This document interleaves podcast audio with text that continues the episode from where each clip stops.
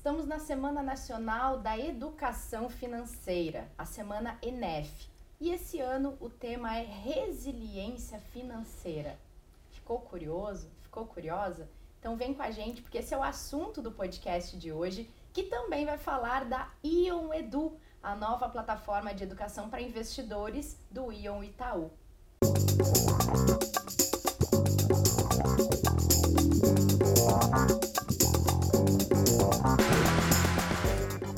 Estamos no ar em áudio e vídeo hoje para falar com vocês sobre educação financeira, educação para investidores. Então, sejam muito bem-vindas e muito bem-vindos a esse episódio super especial do Investidor em Foco na Semana ENEF, a Semana Nacional da Educação Financeira. Que alegria ter vocês por aqui, gente! Muito bom! Vou começar apresentando nossa convidada especial, depois a gente fala aqui.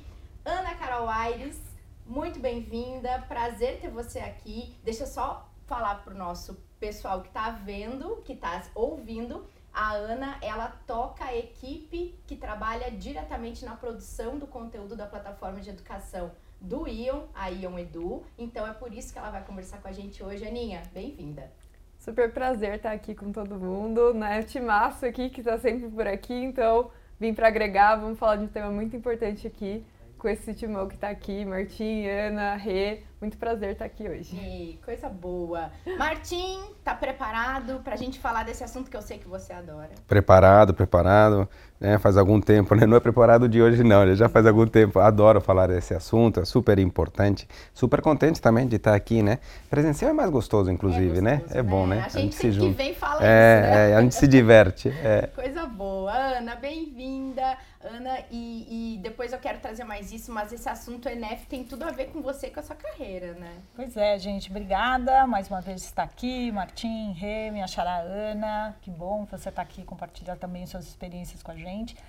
É muito legal falar sobre a Semana Nacional de Educação Financeira, um projeto que começou pequenininho e hoje tem aí a mobilização de tantos agentes de mercado, então tenho certeza que nosso papo vai ser uma delícia. Boa. Bom, você já começou falando disso. Eu queria justamente começar perguntando para você um pouquinho desse, desse contexto da Semana ENEF, né? Ela mobiliza agentes financeiros, ela traz a pauta educação financeira à tona, ela sempre traz um tema agregado que esse ano é resiliência financeira. Traz um pouquinho desse histórico para a gente, essa necessidade do tema vir à tona justamente uma semana todo ano. Olha, é, primeiro que é uma coisa que eu gosto muito de falar, o Brasil foi um dos primeiros países a ter uma estratégia nacional de educação financeira, que são as diretrizes que são definidas para ajudar né, a compor essa mobilização aí de consciência sobre a educação financeira e a importância da gente ter uma relação mais saudável com as nossas finanças. Isso tudo começou lá em 2005 com um grupo que foi se mobilizando, com, comandado pela CVM, Comissão de Valores Imobiliários, é, que criou aí alguns, é, é algumas diretrizes é, para essa temática, várias iniciativas, iniciativas voltadas para o público é, na escola, é, para aposentados, para as mulheres, em especial as mulheres de baixa renda. Então isso aí começou pequenininho e uma dessas iniciativas era ter uma mobilização, a exemplo do que acontecia na, na virada cultural aí, de uhum. a gente uhum. conseguir mobilizar pessoas dentro de um mesmo propósito, dentro de uma mesma temática. E eu me lembro que a primeira edição da Semana ENEF, ela surgiu assim com poucos é, agentes fazendo né, é, iniciativas, principalmente aqueles que já faziam parte do Comitê Nacional de Educação Financeira, é, que eram entidades do mercado financeiro, a gente tinha ali alguns ministérios envolvidos, reguladores de mercado. E aí a gente ficou muito curioso em saber, mas quem é que está participando? Quantas iniciativas existem? E no ano seguinte foi feita aí uma curadoria, né, um levantamento de quantas, quantas entidades tinham participado, quantas pessoas tinham sido impactadas. E a gente viu que era muito pequeno, se eu não me lembro, eram 800 né, iniciativas espalhadas e a gente achou um super sucesso e hoje está aí para contar, né, muitas entidades públicas e privadas mobilizadas, milhões de pessoas é, envolvidas aí com eventos gratuitos de toda a natureza, com toda a temática, justamente para a gente trazer essa, essa consciência. E cada ano ter uma temática diferente mostra a importância de quanto a gente tem diversas é, é, diversos olhares mesmo para o mesmo problema, que ainda é um problema. Espero que já a gente fale que isso será a nossa solução. Mas eu acho que essa é um pouco a história e eu fico muito contente de, de ter feito parte desde lá do início e estar tá aqui com vocês hoje para falar mais sobre isso. Que legal. Bom, uh, falei ali na abertura, o tema é resiliência financeira. O que significa aí para você ser resiliente com o seu dinheiro?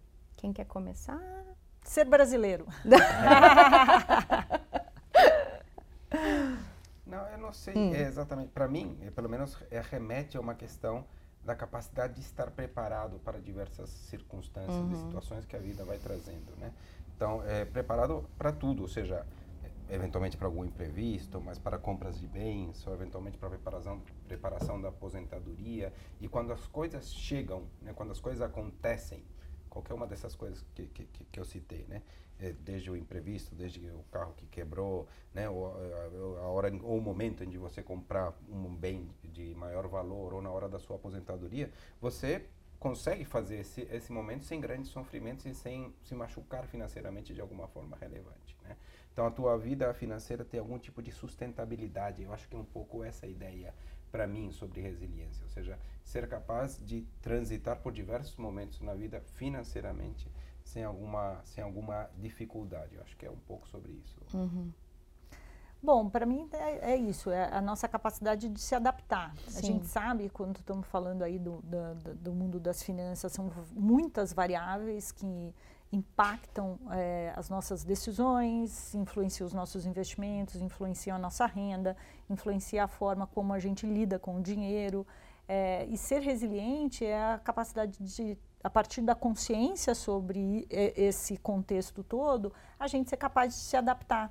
É, e, e, quando eu falei de sermos brasileiros, né, ser o primeiro desafio de ser resiliente, porque de fato a gente tem muitas coisas ainda que é, nos afetam. Outras economias têm um, um histórico é, de é, né, de mais estabilidade. A gente tem certas estabilidades que são recentes e que ainda muitas pessoas estão se adaptando. Inclusive a própria disciplina de poupança é uma adaptação que a gente está é, criando aí com as pessoas ao longo do tempo. Então, para mim, tem essa coisa de você ter a consciência do seu contexto e ser capaz de se adaptar a ele é, conforme a necessidade, conforme os seus objetivos. Boa.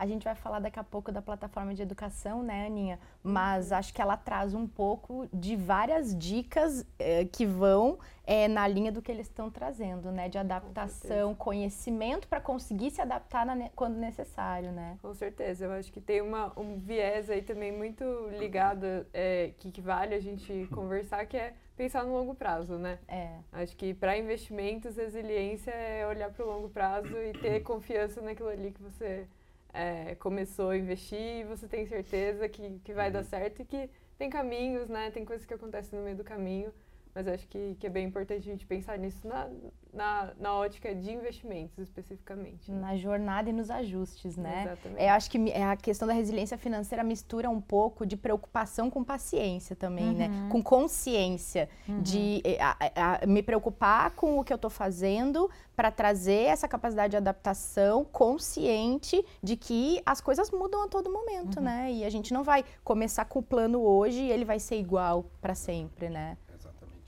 E aí eu. Ah, vai, Ana. Não, eu, eu tenho uma coisa da, da, é, da, frustração também que às vezes a gente tem das mudanças de cenário, mas Sim. elas são parte importante de todo o processo. E a partir do momento que você tem essa, é, essa consciência de que as coisas de fato vão mudar e que de fato você precisa se adaptar, a, a, a parcela de frustração ela diminui.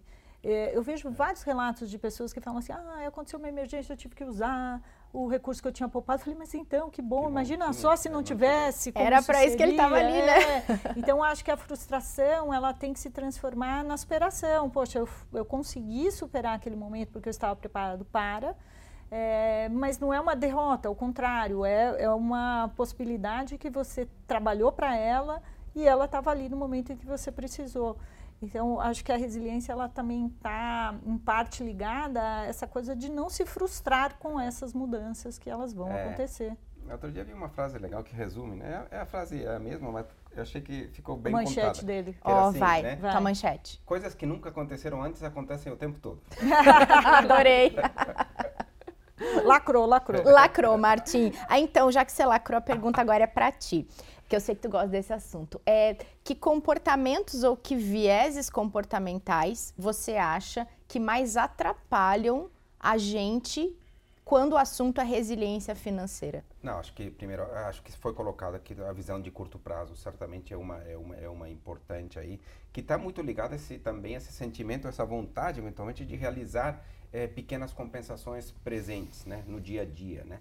Então, sei lá, a pessoa não, eh, sei lá, às vezes você vai ver por que, que a pessoa não se organizou financeiramente. Na verdade, foram muitas vezes hábitos do dia a dia que você nem percebe de como foi gastando e vai, vai minando a tua capacidade de guardar dinheiro aí no, no, no, longo prazo. Então, acho que essa questão toda aí que, que os comportamentais chamam de, de, de viés do presente, desconto hiperbólico, que na verdade é sobre exagerar o valor é, do presente, o benefício de, do consumo no presente, coisas desse tipo. É, eu acho que tem uma outra coisa que também atrapalha bastante o planejamento financeiro hoje, que está ligado a, a, aos efeitos de comparação com os outros, né? Então, tipo, você vê tal pessoa que você conhece, trocou de carro, foi viajar para não sei onde, fez não sei o que, está postando o tempo todo em super restaurantes, não sei das quantas. E aí você diz, puxa vida, eu queria isso também, né? E a gente vê muito, é um fear, fear of missing out mesmo. E aí, acho que isso é, atrapalha também bastante, tá?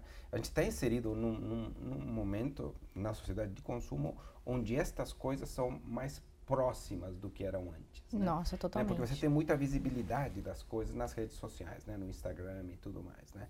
Então, eu acho que é resistir de alguma forma a determinados comportamentos e guardar recursos nesse ambiente é difícil. Acho que são as duas coisas, né? Essa comparação com os outros e essa questão de querer realizar aí as vontades é, presentes. São duas coisas que atrapalham bastante. Tá? Eu concordo muito. Uh, só para pegar o gancho Ana, no que o Martin estava falando, eu e a Ana estava conversando sobre isso antes de gravar. Que eu tenho uma sensação que às vezes eu, eu entro no Instagram, às vezes ele, ele, ele passa a se tornar um pouco tóxico, dependendo do momento que a gente está, né?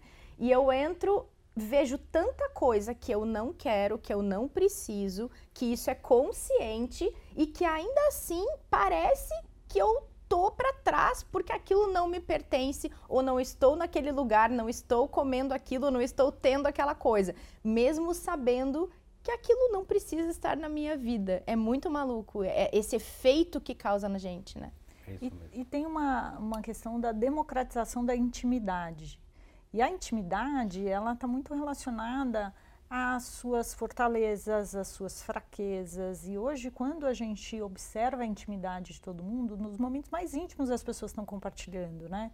A descoberta do gênero de um filho, a, a, promoção no trabalho, uma viagem de família, num momento de intimidade que você está expondo ali, a gente passa a, a perceber que esses momentos que eram tão pessoais, tão particulares e que estão construídos dentro de um núcleo, eles começam a fazer parte de um contexto que aí você compara esse contexto e muitas vezes te inibe a resiliência, porque você fala, poxa, esse momento era tão especial, mas não é porque o do outro é mais especial que o meu. Verdade. Essa coisa da, da, da gente compartilhar muito a intimidade, ela acaba nos colocando em uma base de comparação que às vezes pode gerar frustração e pode desalinhar as expectativas, que para mim a resiliência também está muito ligada à expectativa que a gente cria da nossa capacidade de poder se adaptar àquele contexto. Perfeito. Bom, e resiliência tem tudo a ver com conhecimento, né? A gente falou aqui um pouquinho sobre o que, que pode nos impedir de ser resilientes.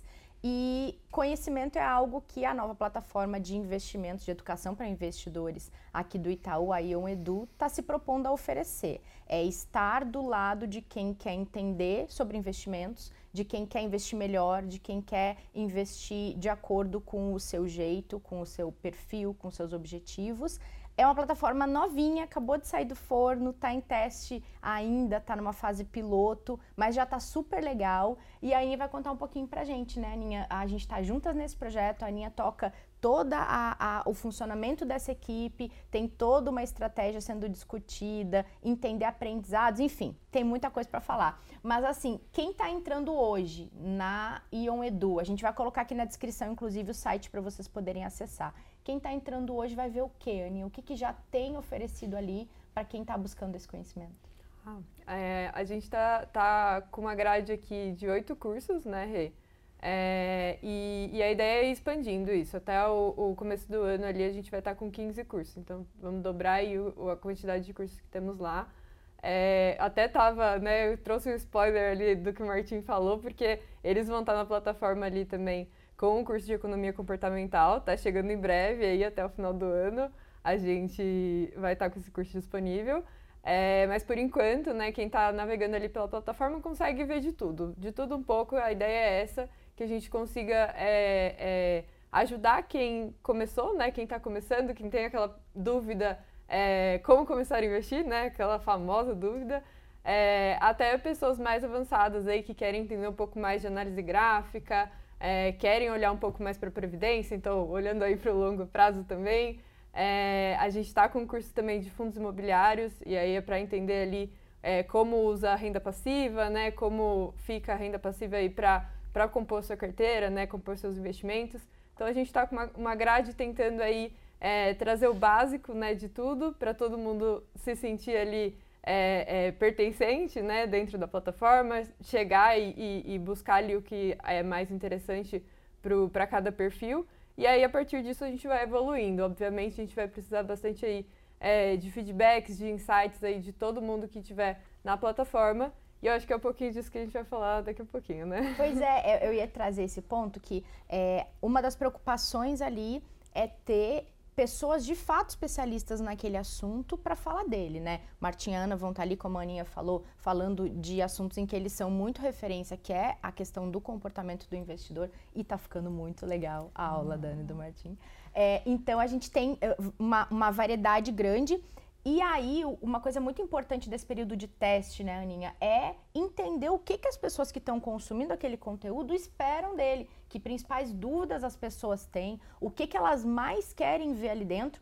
E a gente está contando muito com isso e já fazendo essa a planilha dos feedbacks todos que vêm dos usuários para decidir os próximos passos, inclusive. Né? Exatamente. O foco é muito na é, na pessoa né, que está ali, no, no, nosso cliente, no investidor. A gente não quer falar para ninguém ali, a gente quer que as pessoas tragam para a gente o que elas querem ouvir. E, e, a ideia da plataforma como, como um todo é que a gente realmente consiga é, dar os insumos para o cliente, né, para o investidor, conseguir fazer todas as operações dele, conseguir se entender nesse mundo né, de, de investimentos que às vezes parece tão complexo e conseguir tomar as melhores decisões. Né? Então, acho que a ideia é que a gente sempre use muito é, do, dos insights que para a gente. Nunca a gente construa isso aqui só dentro de casa. A ideia é sempre ter esse contato muito próximo com quem vai estar tá ali dentro da plataforma. Então, convido todo mundo a, a acessar, participar ali, é, trazer feedback. A gente precisa muito disso para conseguir evoluir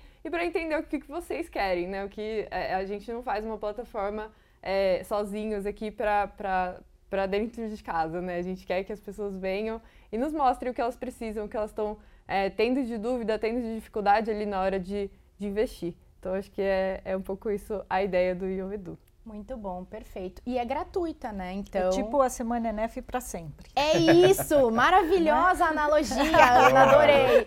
É a Semana NF para sempre, então quer continuar na Semana NF, vai lá na Ion Edu, que ela vai estar tá falando disso. Aí, eh, pensando em tudo isso que a Aninha trouxe, Martim, é, é parte de um movimento do banco de tentar democratizar cada vez mais o acesso aos investimentos. Já tem tantas outras iniciativas, ah. essa ela vem como um componente importante disso, né? Exato, é isso mesmo. Acho que, acho que o Itaú foi um dos pioneiros nesse processo de democratização, né? Em primeiro lugar, Teve toda a questão da, da, da, da, arquitetura aberta, né, que significa a distribuição de diversas casas, de muitas casas de investimento, assets independentes, produtos de terceiro através da plataforma é, do Itaú. Depois teve toda a questão da democratização dos valores de acessos. Né? Uhum. Hoje, praticamente tudo, a não ser por alguma característica específica de algum produto, mas praticamente tudo é a partir de um real. Né? Sim. Você investe em ativos no exterior, internacionais, bolsa né, ativos com exposição à bolsa japonesa, emergentes, tudo a partir de um real. Né? Às vezes eu falo com, com os meus alunos, poxa vida, mas precisa ter muito dinheiro para investir hum. né, numa carteira diversificada de ativos internacionais com renda fixa e renda variável. Eu falo, ó, um real. É. Então, tipo, isso, isso é importante. O Ion Edu, certamente, é, o Ion como um todo, né? Sim. Também é uma, é, é, uma questão de democratização, ou seja, acesso a especialistas de investimentos numa plataforma, né? Digamos assim, é, no celular, que tem conteúdos riquíssimos, né? tem as colunas, pode ler lá a minha coluna, Crônicas do Professor. Tem uma minha essa semana tem, também. Tem, é, a minha vai sair daqui a pouco, tenho que escrever. Voltando. O jabá, o jabá. Hoje ainda vou escrever um pouco também sobre a Semana NF. É, então você tem conteúdo riquíssimo né, que ajuda nas decisões. Eu acho que essa é uma coisa também que a gente está tá avançando muito bem, que eu vejo diversos conteúdos também é, sendo gerados ali na internet, mas que tem muita cara de conteúdo que foi criado de dentro meio que para dentro. E, e, responde às vezes algumas dúvidas que são muito mais dúvidas da indústria do que do cliente investidor ou uhum. da pessoa que quer se planejar, né? Às vezes eu comparo com muita gente que fala sobre investimentos como quem é, fala da geladeira explicando como funciona o gás da geladeira. Tipo, uhum. acho que é pouca gente que quer saber como funciona o gás da geladeira, né? A Com pessoa certeza. quer saber exatamente como aproveitar ao máximo, como vai ter, uh, os seus alimentos vão se conservar, como que a, a, cerveja vai ficar gelada. Essas são as perguntas, né? Então, quando a gente colhe muito as, as, as dúvidas, os pedidos né, é, dos investidores para gerar conteúdo, é porque a gente quer que esse conteúdo real é, seja de verdade um conteúdo aplicável. Né? É. Conhecimento prático é para a vida, para tomar boas decisões. Eu acho que essa é uma característica muito geral. Né? E essa plataforma vai organizar todo esse conteúdo de uma forma muito legal. Os conteúdos já estão ficando muito, interess muito interessantes nessas primeiras levas aqui de publicações, né? A gente né, tá, vai ter o nosso com a Ana, espero que vocês assistam todos. Vamos ter diversos outros conteúdos muito legais, muito legais, né?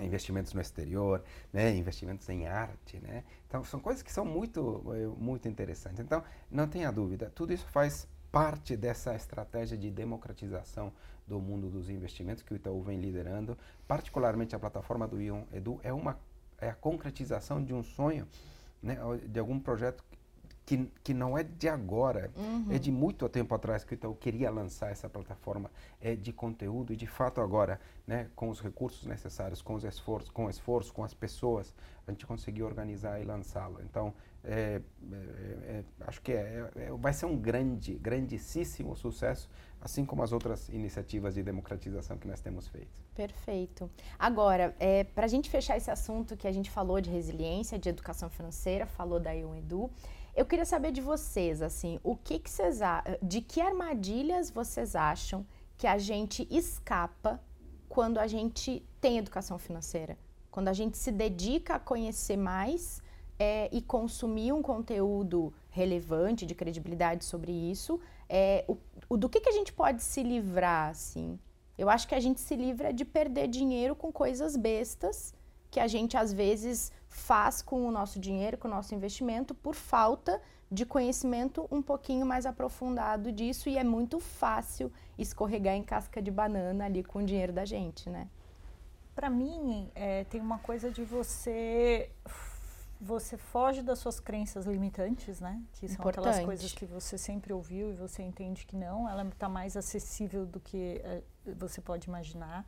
Acho que esse é um, é um, o conhecimento traz isso.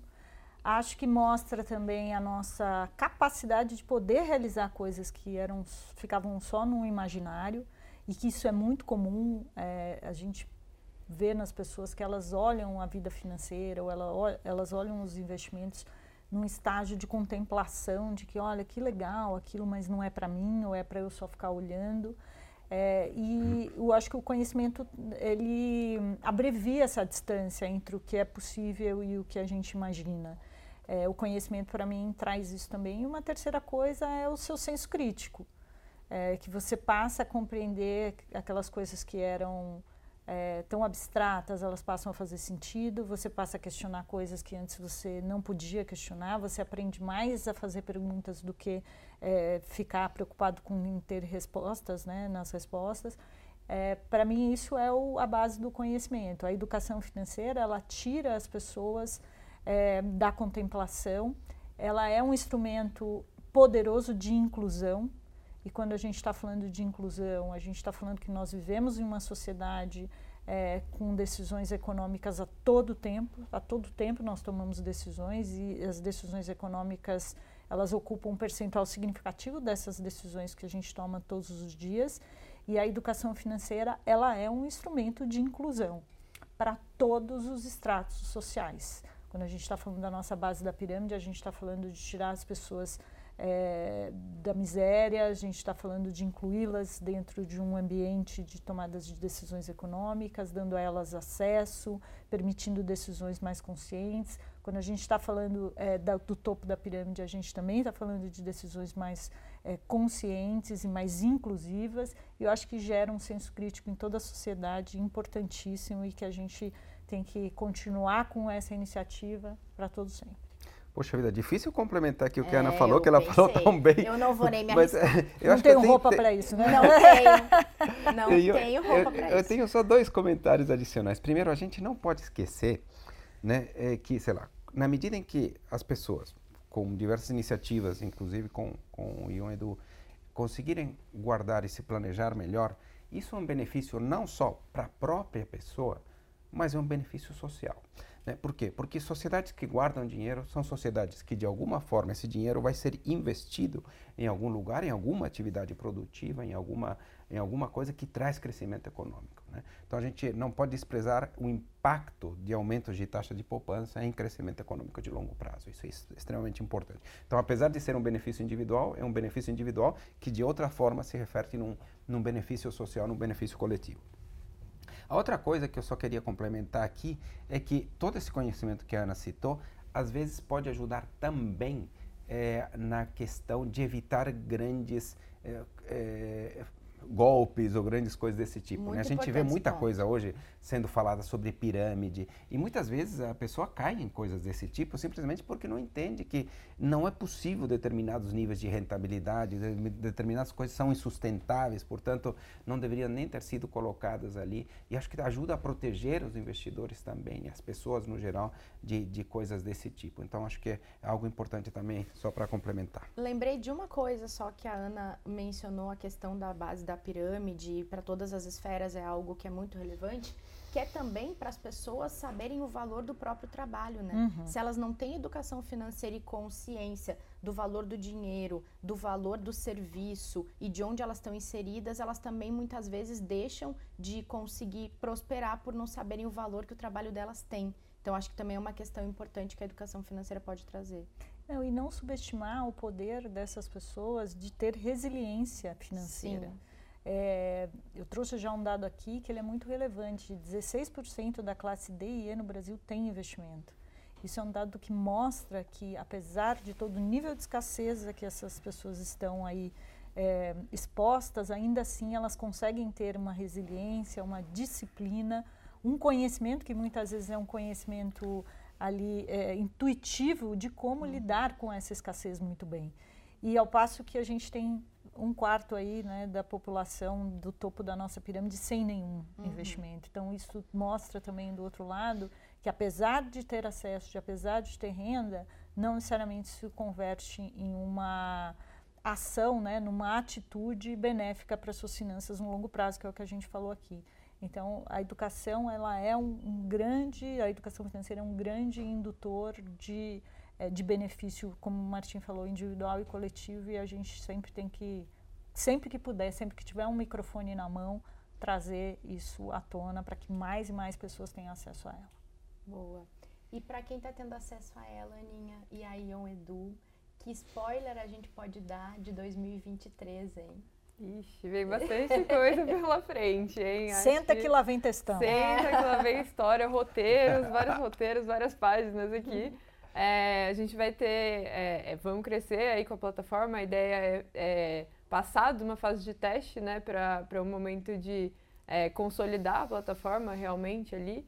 É, e a ideia é que a gente tenha mais é, 30 cursos, tenha 30 cursos na grade, né? Então mais 15 cursos aí sendo lançados ao longo do ano que vem.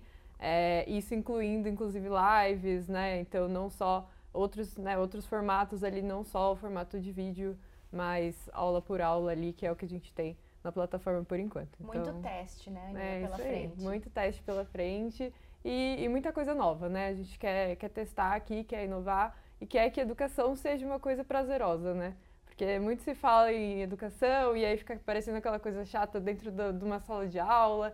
Então, acho que é, é trazer essa coisa do deixar a experiência interessante, deixar o conteúdo ali legal é, e, e, com uma, uma, linguagem fácil, né? Eu acho que é até um ponto que o Martin estava falando ali, nessa questão de é, você não fala com o cliente da mesma forma que a gente fala né, aqui dentro de casa, porque senão não, não faz uhum. sentido. Então, é, acho que é, é, essa ideia, assim, democratizar e fazer com que as coisas sejam interessantes, né?